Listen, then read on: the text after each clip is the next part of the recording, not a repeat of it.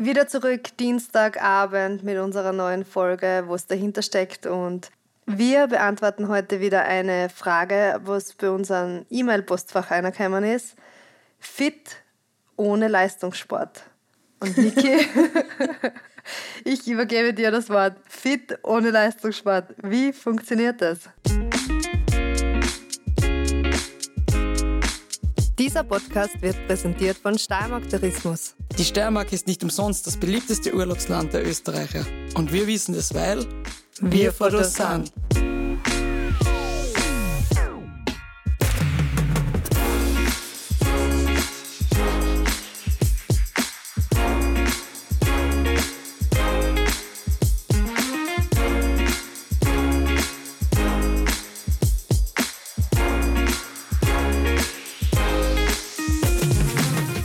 Spannendes Thema, ja. Ähm, ich bin auch gefragt worden, hey Niki, und als Leistungssportler muss man dann ja abtrainieren. Und meine Antwort dann nach ein paar Wochen und Monate, ja, war eine gute Idee gewesen. Wäre gewesen. In dem Fall habe ich nicht gemacht. Wäre gewesen, nein, habe ich nicht gemacht. Ich habe die ersten drei, vier Wochen, ich gebe es ganz offen und ehrlich, so richtig viel gefeiert, aber richtig viel. Und dann waren wir eh gemeinsam im April noch auf Alpinkurs. Das hat mir eh sehr gut, da waren wir eh noch viel unterwegs. Aber dann irgendwann habe ich schon feststellen müssen, mein Knie funktioniert nicht wirklich gut, wenn ich nichts tue. Und ich habe dann wieder angefangen zum Trainieren, zwei, dreimal die Woche, weil es das tut ja überhaupt nicht. Also vor allem mein Körper funktioniert nicht. Kreuzwegen, Ackweh, das Knie lässt sich nicht so bewegen, Physiotherapie brauche ich immer hin und wieder. Also ja, Sport ohne Leistungssport ist, ist interessant, aber anders. Auch sehr nett, weil es wurscht ist, ähm, was du machst und du brauchst nicht so genau am Puls schauen. Hat was für sich. Es ist nicht so, so streng, wie, wie im Leistungssport war. Trainierst du jetzt eigentlich nur, wie du sagst, was dir Spaß macht oder was dir taugt oder nimmst du die Erfahrung vom Leistungssport mit, gibst du das auch anderen Personen weiter, dass du sagst, dass du mit wem trainierst oder deine Erfahrungen austauscht oder gehst du einfach jeden Tag aufs Blaue drauf los? Es ist eine Mischung aus beiden. Ja, ich mache das hauptsächlich das, was ich gern mache. Ich mache aber auch das, wo ich weiß, das tut mir gut, was ich vielleicht nicht so gern mache. Also aus der Was Erfahrung, ist das? Ja, das brauchst du jetzt nicht lachen, das ist gleich, was du nicht als erster streikst, wenn du was streikst. Das ist das Rumpftraining. Ich streich nix. Liebe Grüße an meinen Konditrainer, ich streich nix. es ist so, dass, also ich finde, das Rumpftraining ist das unspannendste Training, aber es ist leider das effektivste, was man so hat. Und das braucht man einfach. Und das ist das, was ich nicht so gern tue, aber Versuch, Vers Betonung auf Versuche mit Rufzeichen einzubauen. Ähm, die Hauptübungen in der Kraftkammer, Kniebeugen, Kreuzheben, ähm, Bankeldrucken, das sind eigentlich die, die was ich wirklich regelmäßig mache, was mir gut taugt. Und ich dann auch merke, das tut meinen ganzen Körper gut. Das sind einfach Ganzkörperübungen, sind natürlich für mich vom Vorteil, habe ich jahrelang gemacht, ich kann sie richtig ausführen und das ist halt der große Unterschied, wenn du vom Le Leistungssport kommst. Man kann einfach sehr viel, weil man schon sehr, sehr viel gelernt hat. Und dann was weiterzugeben an andere ist gut und schön, aber gar nicht so einfach, weil der Unterschied zwischen einem normalen Sportler und einem Leistungssportler doch verdammt groß sind. Wie merkst du das so vom Körpergefühl oder wie, wie, wie schlagst du das um? Einfach das Grundverständnis. Ähm, für uns sind viele Sachen einfach klar, weil wir 16 oder 20 Jahre teilweise nichts anderes gesehen haben. Das ist so, wenn ich jetzt, ja, ich kenne mich vom Computer aus, ich weiß, wie ein Word und ein Excel aufmachen und kann ein bisschen was darin machen, aber ich konnte jetzt deswegen äh, nicht in einem Büro arbeiten. Und so ungefähr muss man sich vorstellen. Für uns ist Sport ganz normal und es gibt viele Leute, die so nebenher Sport machen und so, aber dass du wirklich intensiv das machst, ist doch immer noch mal was anderes. Und ich glaube, das Problem ist oft, dass die Leute erst anfangen, wenn einer was weh tut oder wenn was passiert ist. Ich glaube, das ist der Hauptknackpunkt. Ich glaube auch, dass das sehr viel Thema ist, dass man vergisst, präventiv zu arbeiten, also davor schon was zu machen. Das ist auch bei uns so in, in jungen Jahren gewesen. Also man hat ja irgendwo das Gefühl gehabt, man trainiert, damit man halt schnell Skifährt und so. Aber es ist ja auch präventiv, dass du einfach gegen Verletzungen vorbeugst. Ja? Je besser du benannt bist, desto geringer ist die Wahrscheinlichkeit, dass du irgendwo verletzt. Das heißt, wenn du gut aufwärmst und weißt, was du brauchst, ist ein Ziergardel eher unwahrscheinlich, als wie du gehst un unaufgewärmt in irgendeine Übung rein. Das kein Mehl, also vor dem Skifahren sollte man sich schon auch gut aufwärmen, was aber allein überhaupt nicht macht. Oder dass du dir aufwärmen, wenn du jetzt Spaß Skifahren gehst, einfach einmal so? Mittlerweile mit meinen Knie schon, ja. Früher habe ich das auch nie gemacht, aber das ist eben das, man merkt, wenn dann was weh tut, wenn man was hat, wenn man verletzt ist, dann fängt man einfach anders zum Denken an. Und ich glaube, da müssen auch wir, ich glaube, da müssen alle irgendwie umdenken anfangen, einfach im Vorhinein schon was tun, damit du einfach hoffen wir es gar nicht so weit kommst. Ja, und ich finde spannend, wie wenig Zeit, dass man eigentlich aufwenden muss, um was Positives zu bewirken im Körper. Ich habe das vor Jahren mit meinem Papa mal gesehen. Der hat immer wieder Kreuzweh gehabt. Und dann sage ich, ja, machst halt deine Liegestütze jeden Tag so viel, wie du machen kannst. Dann sage ich, ja, was soll das bringen? Dann haben wir uns angeschaut, dann ist er so richtig schön durchgehängt. Und dann sage ich, naja, du musst schon alles anspannen. Also Bauch anspannen, Hintern anspannen, gute Spannung. Und dann machst du so viel Liegestütze, wie du machen kannst. Und das jeden Tag. Und das sind halt, ich weiß nicht mehr genau, hat er mit 10 oder 12 angefangen und irgendwann waren es halt 20 und da hat man richtig gesehen, was weitergeht. Und wenn ich jetzt sage, ich mache 20 Liegestütze jeden Tag, das sind ungefähr eine Zeit davon, sagen wir, von mit runtergehen und aufstehe, bis ich wieder fertig bin, 30 Sekunden. Das ist ein 30 Sekunden Zeitaufwand für das, dass ich das einmal am Tag mache. Wenn ich dann ein bisschen fanatisch bin, nur ganz ein kleines bisschen, mache ich das dreimal. Das heißt, ich mache eine Minute Pause, mache noch einmal 20 Pause und dann noch einmal so viel, wie ich machen kann. Dann habe ich ganze drei Minuten vor einem Tag äh, braucht, wo ich einfach Liegestütz gemacht habe und dadurch eine super Körperspannung gehabt habe.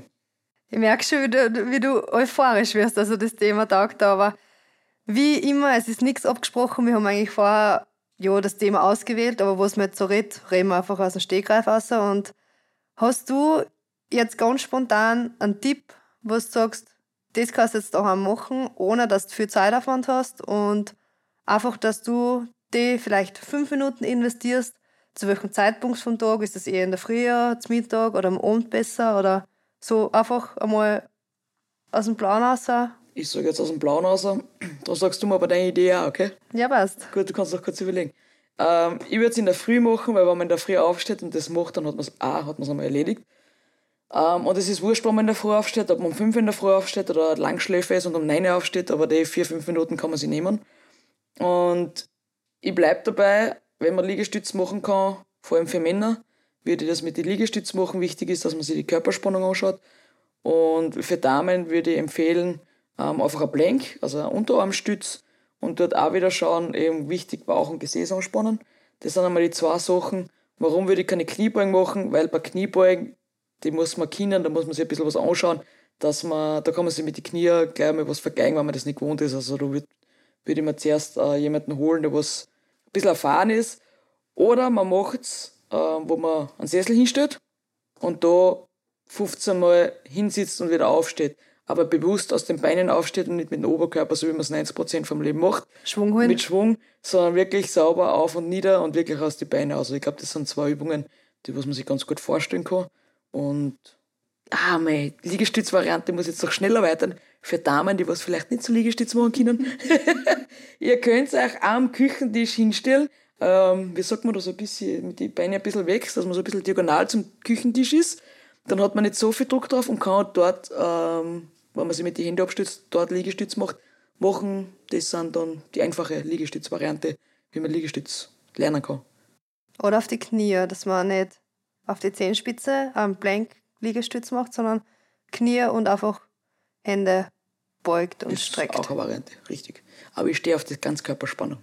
Und da muss man Ganzkörperspannung haben, wenn man, wenn man Sehr das auf, guter den, auf den Input. Tisch macht. Danke. Hat sich deine Massageausbildung durchaus gezahlt? ja, meine Fitnesstrainerausbildung, meine Massageausbildung ist leider nicht fertig geworden, aber. du in Pension jetzt ist Zeit? Oder keine Pension Zeit? ist schön, aber Zeit ist was anderes, was man dann hat. Also Pensionsschock hat es Gott sei Dank keinen gegeben. Conny, was würdest du empfehlen? Ich bin auch ein richtiger Fan von in der Früh aufstehen und das gleich machen, weil im Endeffekt alles, was man hat, hat man und die, wie du das erklärt hast, die 30 Sekunden, 40 Sekunden, das hat jeder in der Früh. Einmal weniger schlummern hast du schon neun Minuten und Ich bin nochmal, bist du ein Schlummertipp? ich bin der Schlummerkönig. Nein, es gibt, es gibt noch bessere sicher als, als mich, aber prinzipiell bin ich schon gut. Und einmal weniger schlummern und dann geht's gleich dahin. Aber ich glaube, es ist auch ganz einfach, irgendwas im Alltag zu verbinden. jeder steht auf und geht Zähne putzen. Geht Nein, ich gehe zuerst auf die Bibi-Box. Okay, dann gehst du zuerst Lulu und dann Zähne putzen. Auf jeden Fall, wenn du Zähne putzen gehst, ähm, ja, man muss ja nicht nur auf beide Beine stehen, man kann ja zum Beispiel im Zähneputzen auf einem Bein stehen. Dann hat man schon mal Gleichgewichtsübungen. Also, oder wenn man ein bisschen zum Vernatteln anfängt, wie du sagst, kann man ja das auf einer beim Teppich machen oder ein bisschen ein Handtuch zusammenrollen, dass man instabil ist, dass das auch schwieriger wird. Also ich glaube, dass man das, oder beim Kochen, man steht vorm Herd, man muss warten, bis die, keine Ahnung, Sauce fertig ist, die Nudel, der Reis fertig ist, dann kann man ja das einfach verbinden und die Zeit einfach nutzen. Also ich glaube, wenn man will und wenn man sich wirklich Gedanken macht, dann ist da schon viel Zeit drinnen, ohne dass man es überhaupt merkt. Und was mir besonders gut tut, wenn ich jetzt zum Beispiel am Abend schlafen gehe, ich schreibe mir fast den nächsten Tag eigentlich alles zusammen, was ich erledigen will. Und da schreibe ich nachher da Morgensport, Morgenroutine auf, damit ich das gleich aufstehe, mir wieder in den Sinn rufe und gleich einen Plan habe für mich. Ich glaube, dass es in der Arbeitswelt oft schwieriger ist, aber wie du sagst, in der Früh die drei Minuten, glaube ich, kann man finden. Also wenn ich jetzt der Kaffeetyp bin, der was einen Kaffee trinkt, dann ins Auto einspringt und, und fährt, dann nehme ich die Variante mit dem Zähneputzen und einbeinig stehen. Das ist eine coole Idee. Ja, weil dann, das tust du sowieso. Gehe davon aus, dass jeder in der Früh aufsteht und Zähne putzt. Da gehe ich auch aus eigentlich. Darum kann man das nächste Mal vielleicht Zähne putzen auf einen Fuß stehen machen. Cooler Input, ja. Tag mal. Tag mal. Und einbaut und da hat man gar nichts extra. Da hast du nicht einmal extra 30 Sekunden braucht. Das sind all inclusive. Boah, Wahnsinn. Ja, wenn ich jetzt aufs Klo gehe und da bewusst niedersitze und wieder aufstehe, habe ich schon eine bewusste Kniebeuge. Ja. Und wenn ich jeden Tag bewusst niedersitze und aufstehe, habe ich über den Tag gesehen immer wieder. Also ich, vielleicht ist es einfach nur ins Bewusstsein rufen. Ich glaube, das ist der erste Schritt. Und wie du sagst, ähm, wenn man das, das ins Bewusstsein ruft und wirklich drüber nachdenkt, dann kann man das sicher gut im Alltag einbauen. Und wenn es nachher vielleicht so weit ist, dass man vielleicht einmal ja, Verletzung hat oder irgendwas daherkommt mit dem Alter, was einem nicht so gut tut, dann kennt man einfach gewisse Übungen schon und dann, letztens haben wir wieder drüber geredet, wenn es dir weh tust und es das heißt immer, ja, ihr Spitzensportler, es kommt immer so schnell zurück, ist eh klar. Ist eh klar, weil ich habe die besten Ärzte die besten Therapeuten. Ja, haben wir zum Großteil, aber wir haben einen anderen sehr großen Vorteil, was du gerade ansprichst. Ich brauche eine Kniebeuge nicht mehr lernen. Und einer, der was sich beim Knie verletzt und dann noch eine Kniebeuge lernen muss, jetzt ist das Knie kaputt gewesen oder du hast irgendwas gehabt und ich muss eine neue Übung lernen. Doppelt mühsam. Wie du sagst, dass das ein großer Vorteil ist. Mhm. Und ich kann mich erinnern, wie, wie ich auf Reha war, mir sind extrem viele Übungen leicht gefahren, was alles skispezifisch war. Das heißt, alles, was ich in einer Art Hockeyposition gemacht habe, das ist gleich einmal gegangen.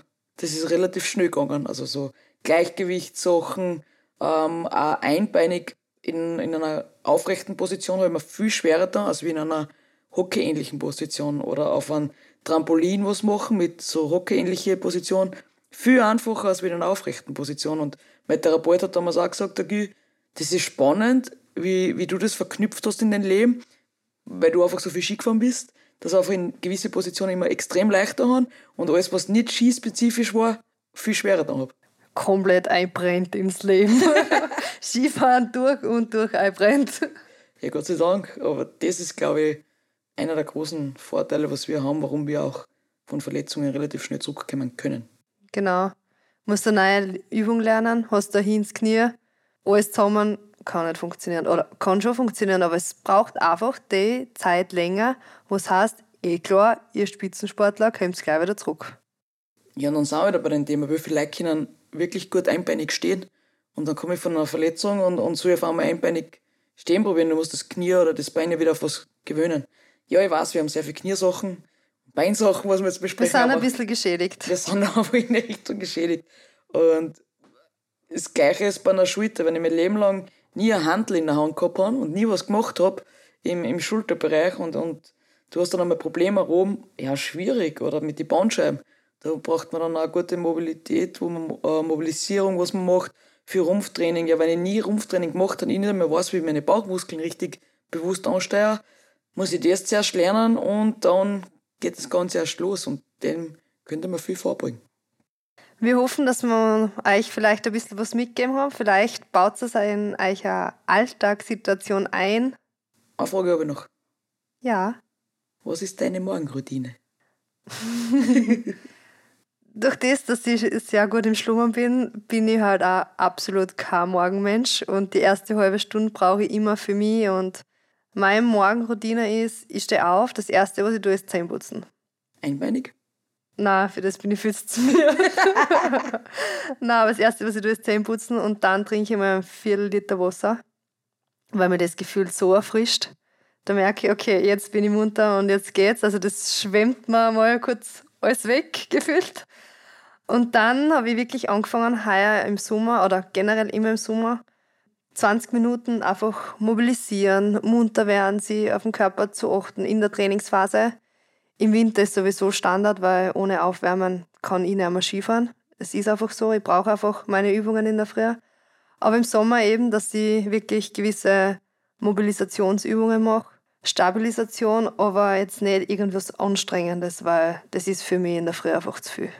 Das geht noch nicht. Also gemütlich in den, Sta Tag, gemütlich in den Tag starten, ohne Stress ist mir am liebsten. Kurz Glas Wasser, dann durchmobilisieren und dann frühstücken gehen. Genau, und regenerieren, verdauen und dann startet das Training. Schöne Morgenroutine. Und eins mache ich meistens noch, wenn ich daheim bin, ich gehe in den Stuhl und die Pferd ausmisten und die Kier. Das ist mein Verdauen nach dem Frühstücken. Passt doch gut dazu, oder? Ja, das ist, das ist Regeneration für meinen Kopf, muss ich sagen. Ist das so Welt aus, Sport aus, alles aus, weil jetzt bist du im Stall und Pferde? und Kühe. Ja, genau, da rede ich und mit Schweindeln meine... und was hab's noch alles? Ja, Pipis haben wir zwar. Also Hühner sind meine Pipis. die Schweine, aber das, die Schweine macht der Papa eigentlich. Ich mache nur, die Kühe sind im Sommer draußen, also die sind Freilaufstall, die können aussehen und rein, wo es wollen, die brauchen jetzt eigentlich nicht so viel Pflege, muss man sagen, aber die Pferd, da wird jeden Tag in der Früh Stall gemacht und Frühstück, da kriegst du ein Müsli. Bevor ich das Müsli kriege, kriegen sie erst meine Pferdesmüsli. Prioritäten also, muss man setzen. First things first, genau. Aber und da, wie gesagt, das ist einfach, das tut mein Kopf irrsinnig gut. Da kann ich nachdenken über das Training, wie ich meinen Tag gestalte, was ich zum Erledigen habe. Ich merke, sie sind glücklich, wahrscheinlich nicht, weil ich komme, sondern weil das Müsli kommt. Aber sie begrüßen mich auch immer recht herzlich und na, das tut mir gut und dann startet mein Tag richtig gut. Wenn du das so erzählst, geht er leicht fast die Augen. Nicht zwecks der Morgenroutine, aber zwecks die Pferde. Aber vielleicht sollte ich mir auch wieder mal Morgenroutine einfallen lassen. Also, die hat stark nachgelassen. Ja, ich hoffe, ihr könnt was mitnehmen. Also einbeiniges Zähneputzen. Einbeinig, Liegestütz. Einbeiniges Kochen. Liegestütz. Mit Kochlöffel ein bisschen rumwirbeln, dass man gleich Instabilität im Rumpf drinnen hat. Genau. Dann Kniebeugen haben wir noch gesagt, ähm, Blank, die haltet man so um die 30 Sekunden, vielleicht zwei, drei Mal. Also in Summe kommt man auf so zwei, drei Minuten Aufwand und tut was Gutes für seinen Körper. Genau, also nehmt das mit in euren Alltag, schaut auf euren Körper, Herz gut ein und nehmt euch die paar Minuten Zeit.